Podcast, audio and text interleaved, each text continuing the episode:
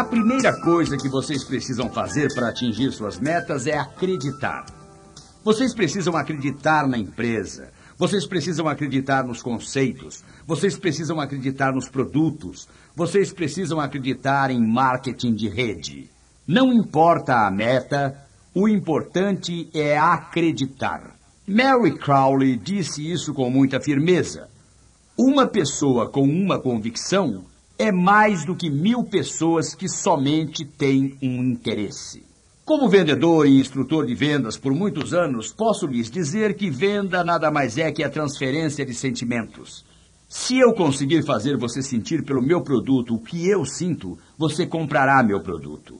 No patrocínio, se você conseguir fazer a pessoa que ouve sentir a oportunidade do jeito que você a sente, suas chances de patrociná-la crescem tremendamente. Todos os fatos do mundo não convencerão tanto quanto a profundidade da sua convicção. Peguem o telefone, não permitam que aquele outro pensamento entre em sua mente. Se vocês realmente acreditarem, vocês têm a responsabilidade de adquirir a técnica, o procedimento, os fatos e as informações, pois isso aprofunda a sua convicção. Todos funcionam em conjunto, mas esse sentimento é muito importante. Acreditem, ele é importante. Acreditem que vocês vão atingir essa meta. Esse é o ponto de partida. O segundo passo é: vocês precisam assumir o compromisso. Quando assumem um compromisso e encontram uma dificuldade, vocês procuram maneiras de superar a dificuldade. Se não assumiram o compromisso, na hora que encontram a dificuldade, a tendência é dizer: Bem, eu não sabia que seria tão difícil. Quando eu estava escrevendo Eu Chego Lá, escrevi que pesava 80 quilos. Aliás, para os que pretendem emagrecer, realmente perder peso, vou dizer uma coisa básica: não comam requeijão. Muitos não entendem isso, mas requeijão é um dos alimentos que mais engordam. Não tenho uma prova científica disso, mas já viajei por quase todo o mundo e percebi que quem come esse queijo é gordo. Portanto, obviamente, ele engorda. A primeira parte desse livro que escrevi era sobre metas, e eu declarei que pesava cerca de 80 quilos e que minha cintura tinha 85 centímetros. Quando escrevi isso, eu pesava 100 quilos e minha cintura tinha 102 centímetros.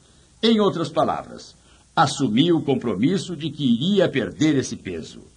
Também não conseguia encontrar quem publicasse o livro. Para minha vergonha, eu tinha enviado o manuscrito a três editoras, todas importantes. Tinha certeza de que todas lutariam pelos direitos de publicação. Eu até podia vê-las brigando, reunindo-se e uma delas dizendo: Bem, ele vai escrever outros livros, deixem esse comigo. Eu até podia visualizar isso. Fiquei muito surpreso quando me escreveram dizendo: Em nossa opinião, o livro não vai vender bem. Eu não conseguia acreditar que uma pessoa teoricamente inteligente pudesse tomar uma decisão tão idiota, tão assassina. Mas eles disseram: o livro não vai vender. E agora vem minha pergunta. Como pessoa, acredito que o livro venderá bem?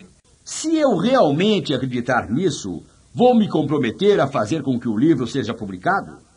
Em minha mente eu sabia, e estava ciente de que sabia, que o livro venderia bem. Por que eu sabia disso? Porque escrevo exatamente como falo. Bem, não escrevo tão depressa quanto falo, então as pessoas têm melhor chance de assimilar o que escrevo. Eu sabia que o livro venderia bem. Decidi eu mesmo publicar o livro. Um amigo me disse: Zig, quando se vende 25 mil cópias, é um best-seller. Bem, eu queria ser um best-seller, então eu disse: 25 mil cópias, é isso aí. Agora vou lhes fazer uma pergunta. Amigos, primeiro, vocês concordam que esse seja um compromisso? Quando vocês entenderem que a primeira cópia me custa mais do que as 24.999 seguintes todas juntas, e elas não são nada baratas, especialmente quando não se tem o dinheiro, e naquela época eu não tinha o dinheiro, assumi o compromisso. Vou produzir 25 mil cópias desse livro. Bem, o que acham que aconteceria se eu publicasse 25 mil livros dizendo que eu pesava 80 quilos e aparecesse no palco pesando mais de 100? Vou lhes dizer o que aconteceria, amigos. Vocês e os outros leriam o livro e saberiam que eu pesava 80 quilos. E ao me ver com mais de 100, provavelmente pensariam: bem, no que mais será que o velho mentiu? Vou lhes dizer algo sobre a natureza humana. Isso é mais comum do que antes em nosso país. As pessoas procuram desesperadamente alguém que seja exatamente o que parece ser, cuja palavra seja totalmente verdadeira. Todos os relacionamentos se constroem com base na confiança. Se você não tiver confiança, então nada existe. Não conheço sua experiência, mas posso apostar que é exatamente igual à minha. Se uma vez pego alguém mentindo, passo a duvidar de tudo que essa pessoa me disser na semana seguinte, no mês seguinte, daqui a dez anos. Minha credibilidade estava em jogo. Assumi o compromisso de publicar o livro. Assumi o compromisso de emagrecer. Para atingir suas metas, você tem que construir uma base sólida. Meu amigo Low Holtz, um dos homens que mais respeito em nossa sociedade, e uso este exemplo por causa do princípio e não do homem, embora, como digo, respeito muito esse homem. Quando Low Holtz era um técnico jovem na Universidade da Carolina do Sul, no fim do primeiro ano ele foi demitido, juntamente com todos os outros da equipe de técnicos, porque havia contratado um novo treinador principal. Bem, despenderam tempo dando conselhos a Low. Disseram, Low, você obviamente não é um técnico. Procure outra profissão, não seja treinador. Mas ele já tinha estabelecido uma meta impossível. Ele já tinha assumido o compromisso de um dia ser o técnico principal da Universidade de Notre Dame. A Ohio State lhe deu uma chance como técnico assistente e depois de trabalhar lá um ano, a Universidade de William and Mary o chamou para ser o treinador principal. Lá o seu trabalho foi tão bom que a Universidade da Carolina do Norte o chamou e ele foi o melhor técnico que a faculdade já teve. Depois trabalhou um ano com os profissionais do New York Jets, mas percebeu que não gostava de ser técnico de jogadores profissionais. Ele adorava trabalhar com jovens cuja vida podia influenciar. Então passou a trabalhar na Universidade de Arkansas, onde ganhou inúmeros jogos. Em 1979, seu time foi chamado para participar do torneio Orange Bowl. Umas duas semanas depois do convite, encontraram três de seus jogadores com uma mulher no quarto. Esses jogadores eram todo o seu ataque. Quando Lowe investigou e descobriu que era verdade, imediatamente dispensou os três rapazes. Isso foi no dia em que ele se tornou o principal técnico da Universidade de Notre Dame. Ele não foi transferido naquele dia. Foi muitos anos mais tarde, mas esse foi o dia em que se transformou no técnico principal.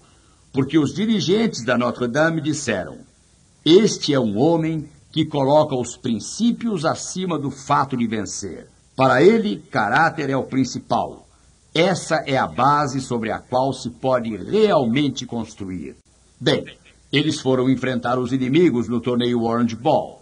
Na verdade, alguns jornalistas disseram que o pessoal de Arkansas nunca teria uma chance, porque tinham perdido todo o seu ataque e já eram mesmo os perdedores. Muitos acreditavam que Holtz deveria retirar a equipe do torneio, mas a palavra desistir não faz parte do vocabulário de Holtz. Ele considera isso uma coisa pessoal. Quero enfatizar uma coisa, meus amigos. Não é o que acontece a vocês, porque as coisas vão acontecer. Mas a maneira de vocês lidarem com o que acontece a vocês é que vai determinar se vai ou não dar certo. Holtz reuniu sua equipe. Ele disse: Bem, vamos ver o lado positivo. Vamos considerar o que temos, não o que não temos. E o que temos? Um membro da equipe disse: Temos o melhor apontador de todo o país. Eles escreveram: Temos o melhor goleador do país. Vamos escrever isso. Temos a melhor defesa do país. E assim continuaram com a lista. Eles nunca olharam para o que tinham perdido, somente para o que tinham. Olharam para o que é positivo e o resto é a história. Eles venceram o jogo com facilidade. Caráter é a chave. Vou lhes dizer uma coisa que posso garantir que os deixará totalmente surpresos, por ser óbvio, simples e a verdade básica. Vocês sabiam que são necessárias 25 mil famílias de trabalhadores não qualificados para produzir um membro da lista Quem é Quem dos Estados Unidos? 2.500 famílias de dentistas 1.200 famílias de ministros episcopais para produzir um membro da lista Quem é Quem dos Estados Unidos, e são necessárias sete famílias de missionários para produzir um membro da lista Quem é Quem dos Estados Unidos? Por quê? Raciocinem comigo durante uns minutos. Por que isso? O motivo é simples. Primeiro, vocês não sabem que todas essas famílias de missionários têm um tremendo senso de compromisso. Pensem nos exemplos que são. Pensem no fato de que seus filhos talvez não tenham muitas coisas, mas eles têm uma mãe e um pai, e a mamãe e o papai falam com eles. Eles não têm televisão. Pensem na enorme vantagem que isso lhes dá. Eles assumiram um compromisso. Obviamente têm uma fé enorme. Eles ensinam paciência. Eles aprendem disciplina. Eles aprendem modéstia. Eles aprendem como lidar com adversidades. Agora estou falando sobre algo que todo ser humano que ouve esta fita pode construir. Não usei nenhuma vez a palavra intelecto aqui. Também não usei a palavra educação, porque, como sabem, existe uma grande diferença entre escola e educação. Entendam, vocês podem se formar na escola, isso é até fácil de fazer, mas você nunca completa sua educação, e isso raramente é fácil. E essa gente teve uma educação maravilhosa nas coisas que são realmente importantes. Com o marketing de rede, vocês podem obter a melhor educação do mundo aqui mesmo. Continuem e é isso que fará a diferença. Construímos uma base. E se essa base for sobre honestidade e caráter, integridade e fé, amor e lealdade, se vocês tiverem a base certa, o seu início será magnífico. Sem uma base, tudo que construímos acaba caindo, sendo destruído. Anos atrás estive em Calgary, no Canadá. Subi na Calgary Tower, uma torre enorme. A única maneira que posso medir isso mentalmente é dizendo que é mais alta que dois campos de futebol americano. Entramos no elevador e havia uma gravação nos informando isso. Ela dizia: Esta torre pesa 13 mil toneladas e 7 mil delas estão no subsolo. Com esse tipo de base, pode-se subir no mundo, meus amigos. Andem em qualquer cidade dos Estados Unidos. Qualquer bom arquiteto ou engenheiro pode olhar para o buraco no chão e lhes dizer a largura, a profundidade e a altura do futuro edifício.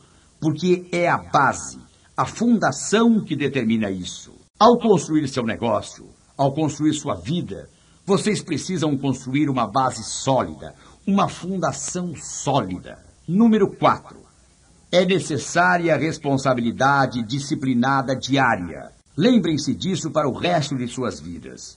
A vontade de vencer nada é sem a vontade de se preparar. A realidade é que todos adorariam participar de todos os passeios e viagens, viajar pelo mundo e usar joias e peles, e andar em carrões e ter a segurança financeira construída baseada numa organização grande, porque isso significa que com esse tipo de organização tem-se a chance de ter todas as coisas boas da vida. Todos adoraríamos ter tudo isso, mas a questão é: quem está disposto a construir tudo isso? Para construir isso, amigos, começa-se com aquela base sólida. Que diferença isso faz? E os números realmente se somam. É isso que me entusiasma no marketing de rede. Vocês estão no negócio dos números. Vejam, vocês patrocinam alguém que, por sua vez, patrocina outra pessoa. Vou lhes perguntar uma coisa: quantos de vocês aqui hoje conhecem alguém que mora em outro lugar? Levantem as mãos.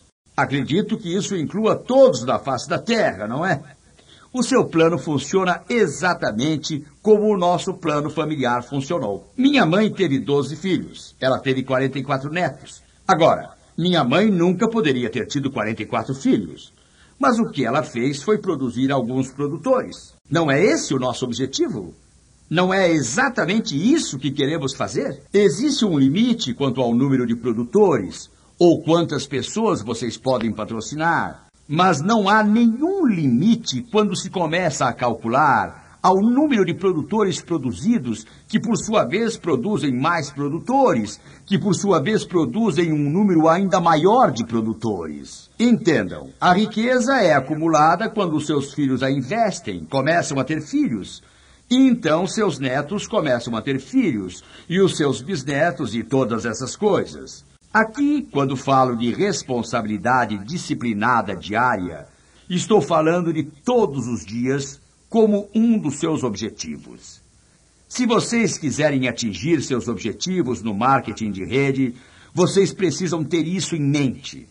Como uma dessas metas de curto prazo é falar com alguém sobre o negócio todos os dias. Não precisam fazer uma palestra, não precisam dizer muito, somente mexer com a curiosidade das pessoas. Seria bom lhes dar uma fita. O que fazem fora de seu emprego normal, amigos, determina a que ponto chegarão em seu emprego. Sobre o que estou falando? Quero simplesmente dizer que, se ficarem acordados a noite toda, bêbados, não serão produtivos no dia seguinte. Isso faz sentido, não faz? Está bem? Vamos um passo adiante. Vocês sabiam que nos Estados Unidos fizeram uma pesquisa sobre as fábricas típicas e observaram que os trabalhadores horistas passam uma média de 30 horas por semana assistindo televisão. O supervisor assiste televisão uma média de 25 horas por semana. O mestre, uma média de 20 horas de TV por semana. Já notaram a tendência? O superintendente da fábrica assiste a 15 horas de televisão por semana. O vice-presidente entre 12 e 15 horas. O presidente assiste entre 8 e 12 horas de televisão por semana. E o presidente do conselho assiste de 4 a 8 horas por semana, sendo 50% desse tempo vídeos de treinamento. Agora vou lhes fazer uma pergunta. Pensem nisso se estiverem ouvindo a fita.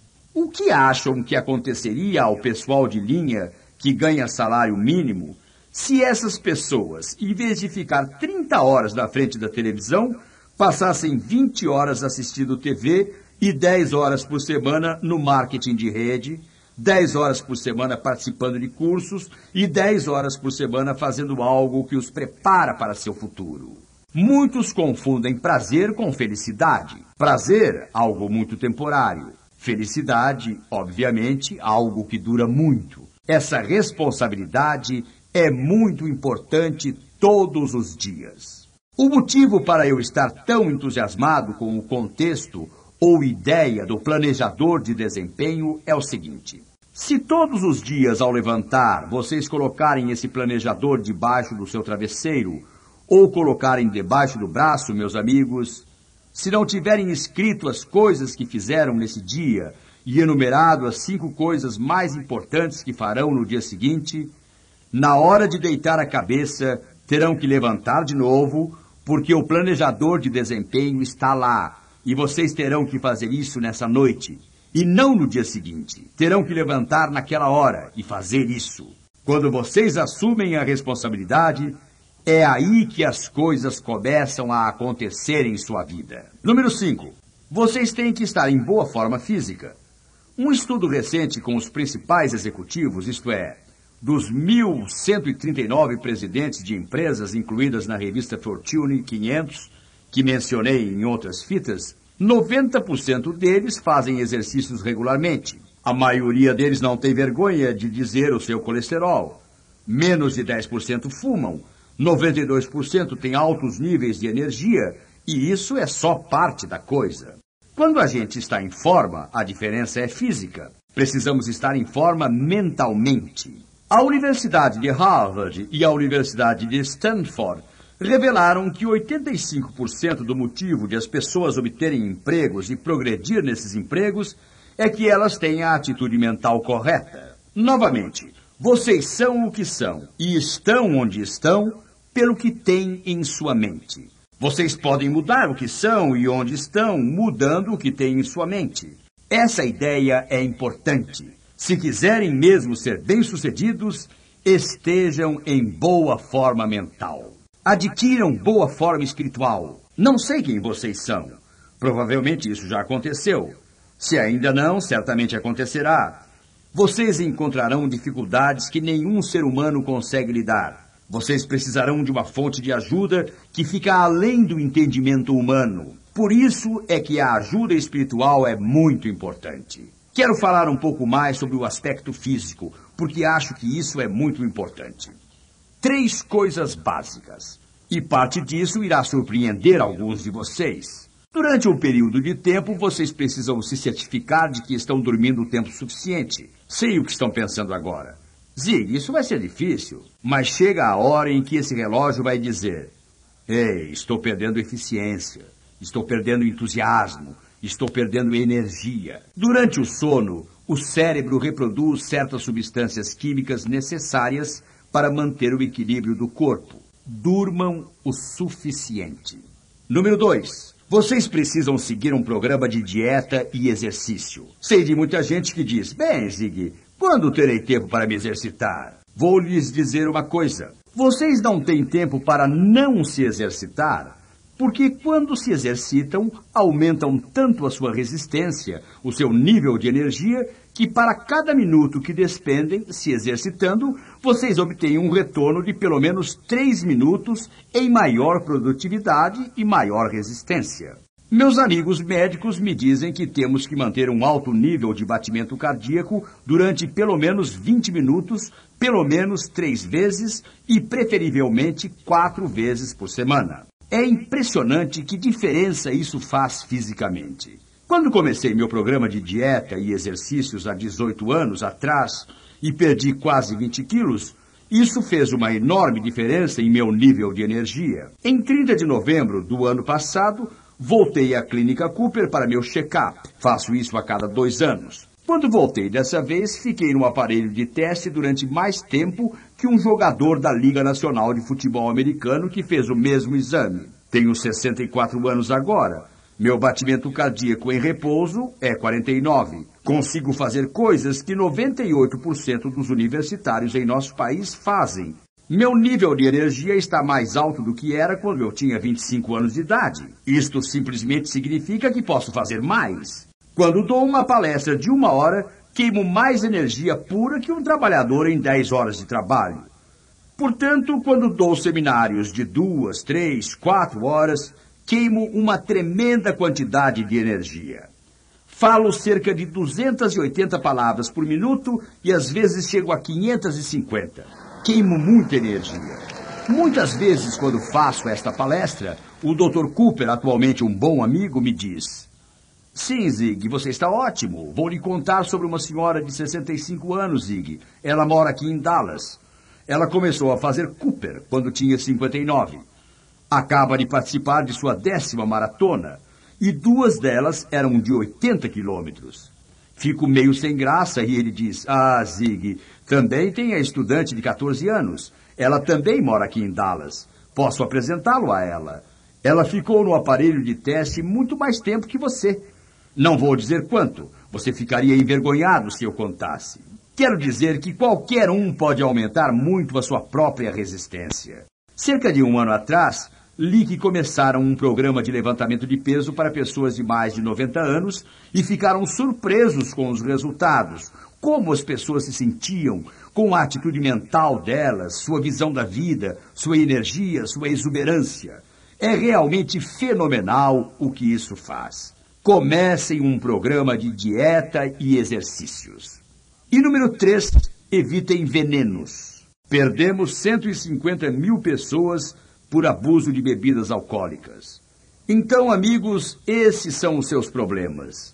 E somem a isso o fato de que, conforme a edição de 11 de setembro de 1989 da US News and World Report, todos os usuários de drogas ilegais, quase todos, começaram com cigarros ou álcool. Cada vez que vocês acendem um cigarro, decidem morrer 14 minutos mais cedo do que se não fumassem. A pesquisa mostra que os danos aumentam cada vez mais.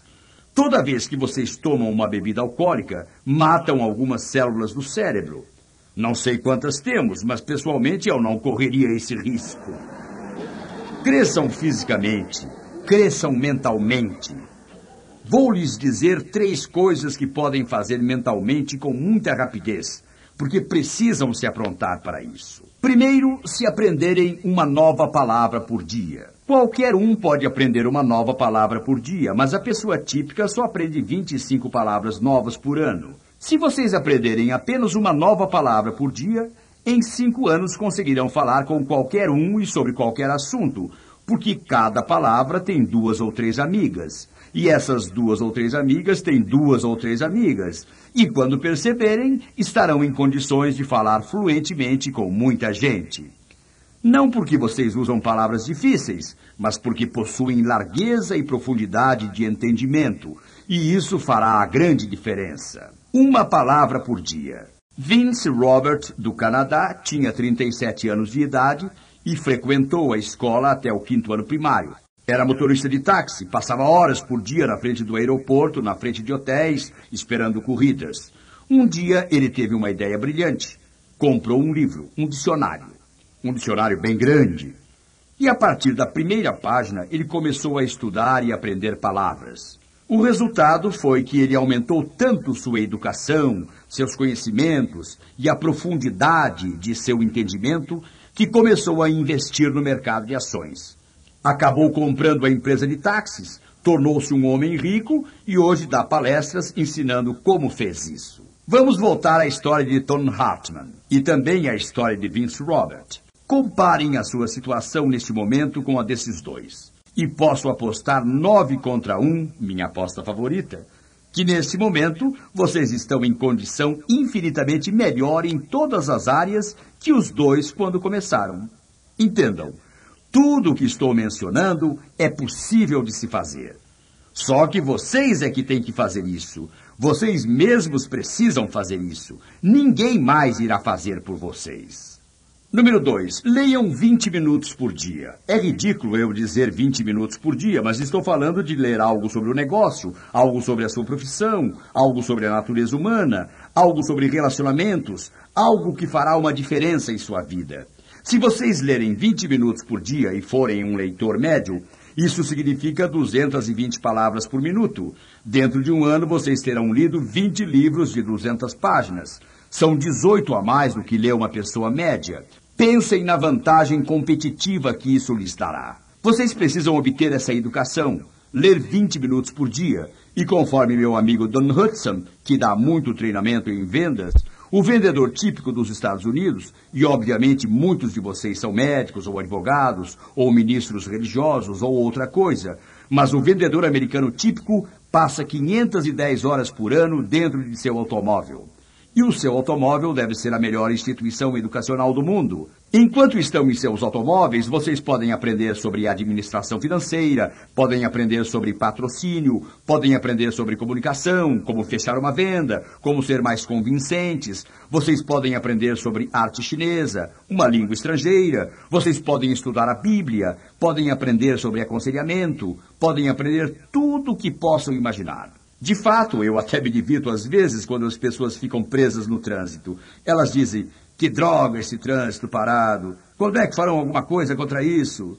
Na realidade, eles deveriam considerar o congestionamento de outra maneira e dizer, ah, acho que vai levar uns 30 minutos até eu poder passar. E nesses 30 minutos posso aprender cinco palavras novas, posso aprender como fechar duas novas vendas, posso aprender três versos novos, posso aprender, posso aprender, posso aprender. Vou lhes dizer uma coisa. Vai parecer um exagero, mas darei minha palavra. É verdade. Se eu tivesse que escolher entre o automóvel mais luxuoso dos Estados Unidos, sem um toca-fitas ou algo onde pudesse tocar minhas fitas, eu lhes digo com firmeza que preferiria dirigir um Fusca com um toca-fitas. Isso porque, amigos, é realmente um fato da vida, um desenvolvimento, que enquanto você está no carro, você tem uma oportunidade maravilhosa para obter educação. Invistam em vocês mesmos. É isso que estou dizendo. Benjamin Franklin disse isso de maneira muito eloquente. Quando você coloca moedas em sua mente, a mente transbordará seus bolsos, retornando um número infinitamente maior de moedas. Em seu automóvel, obtenha educação. Sim, eu sei que isso requer disciplina, e muita gente entende errado o que é disciplina. Acho que Sybil Stanton escreveu isso da melhor maneira. A verdadeira disciplina não fica atrás de você cutucando com imperativos. Ela fica ao seu lado, mostrando incentivos. É um benefício pessoal. É algo que pode fazer uma diferença dramática em sua vida. Gosto muito do ditado que diz: Estou disposto a fazer hoje o que a maioria das pessoas não faz. Portanto, amanhã poderei viver como a maioria das pessoas não podem. Vocês querem atingir suas metas? Então precisam simplesmente mudar seu vocabulário. Durante anos e anos viajei pelo país dizendo às pessoas: vocês precisam pagar o preço. E eu conseguia usar um tom de voz e uma expressão em meu rosto tão fortes que isso levava quase todos às lágrimas. Pagar o preço. Pode parecer que você está dizendo um monte de bobagens. Lembro-me que naquele período de dez meses em que viajava e dizia, porque as pessoas me perguntavam, você realmente queria sair da cama às 5h30 da manhã? Naquela época eu achava que era a única hora em que podia correr. Para mim era a pior hora do dia para me exercitar, mas eu achei que era a única hora possível. Não é surpreendente que temos ideias tão erradas? E assim, todas as manhãs, às 5h30, meu relógio de oportunidades tocava e, sabe, muitas, muitas vezes eu esticava o braço e desligava e me dizia: Ziegler, o que um gordo de 46 anos como você está fazendo? Saindo da cama para correr pela vizinhança?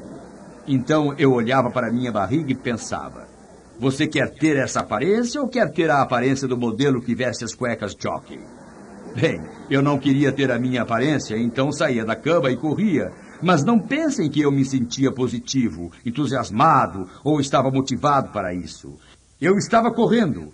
E Ziegler, o que está tentando fazer? Você é um velho gordo de 46 anos de idade. Você deveria estar na cama dormindo. Seus amigos estão fazendo isso, estão se divertindo enquanto você está tentando se matar. Ah, eu sei que você disse que faria isso, e quando você disse que vai fazer alguma coisa, faz mesmo. Ah, eu me lembro desse tempo, mas eu estava cansado de estar cansado. Eu assumi o compromisso de fazer o que estava fazendo e não deixei de cumpri-lo. Lembro-me do momento mágico até hoje. Depois de uns dez meses no programa, eu estava em Portland, Oregon, e era um lindo dia de primavera. Eu estava no campus da Universidade Estadual de Portland, era meio-dia. Eu tinha um seminário às quatro horas.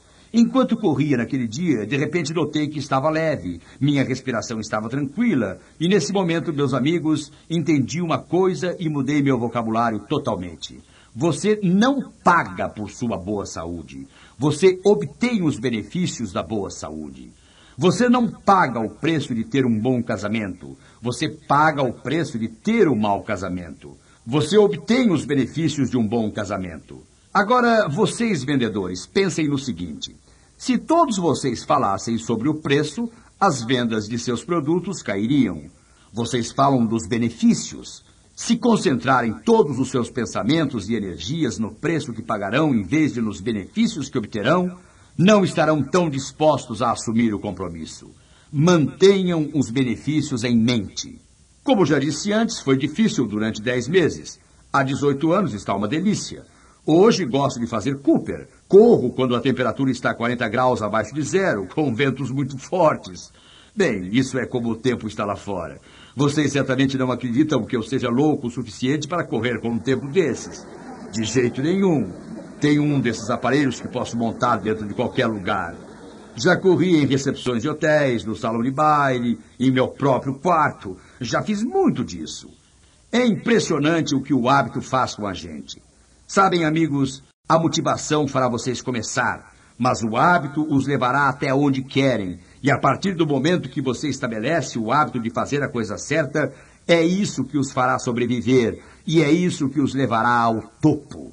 Vocês precisam mudar seu vocabulário. O passo seguinte, passo 7, é que vocês precisam se tornar jogadores da equipe. Vocês precisam pensar em equipe, agir como equipe o tempo todo. Quantos de vocês, por exemplo, já viram os gansos canadenses voando em grupo? Levantem as mãos. Se ficarem observando desde que aparecem até subirem da vista, perceberão algumas coisas em relação a eles. Primeiro, sempre voam formando um V. Segundo, se observarem, notarão que de vez em quando acontece uma confusão no grupo e notarão que uma das pernas do V é sempre mais longa que a outra. Só por curiosidade, Quantos de vocês já ficaram pensando no motivo de uma perna do V ser mais longa que a outra? Levantem as mãos. É que nessa perna há mais gansos. Não sei porquê, mas acho isso muito engraçado. Agora vou lhes dizer por que eles voam formando um V.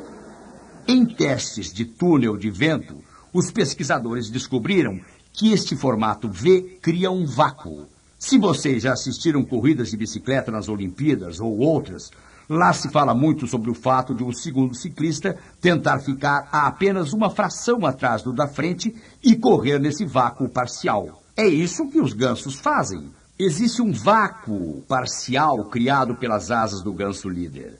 E isso permite voarem, quando em grupo, 72% mais distante do que conseguiriam individualmente. O motivo para a confusão que acontece de vez em quando é que o ganso líder se cansa mais que os outros. Eles trocam de liderança regularmente e deixam outro ficar em primeiro lugar. Isso é fascinante. Aliás, nos últimos três anos, os cientistas descobriram outra coisa. Quando um desses gansos sai da formação, sabem, de vez em quando se ouve grasnados quando estão voando um pouco mais baixo. O que acontece é que quando um dos gansos fica cansado, especialmente se precisar sair da formação e parar, vocês notarão que outro ganso sempre vai junto. Mas esses grasnados, na verdade, são grasnados de motivação. Estou falando sério. Eles estão literalmente dizendo: Vamos, Charlie, só faltam três milhas para chegarmos até a fazenda do Jones. Você vai conseguir. Continue se esforçando. Faça um esforço. E isso, literalmente, é o que você faz no marketing de rede.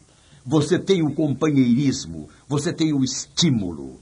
Muita gente aqui receberá estímulo de outros.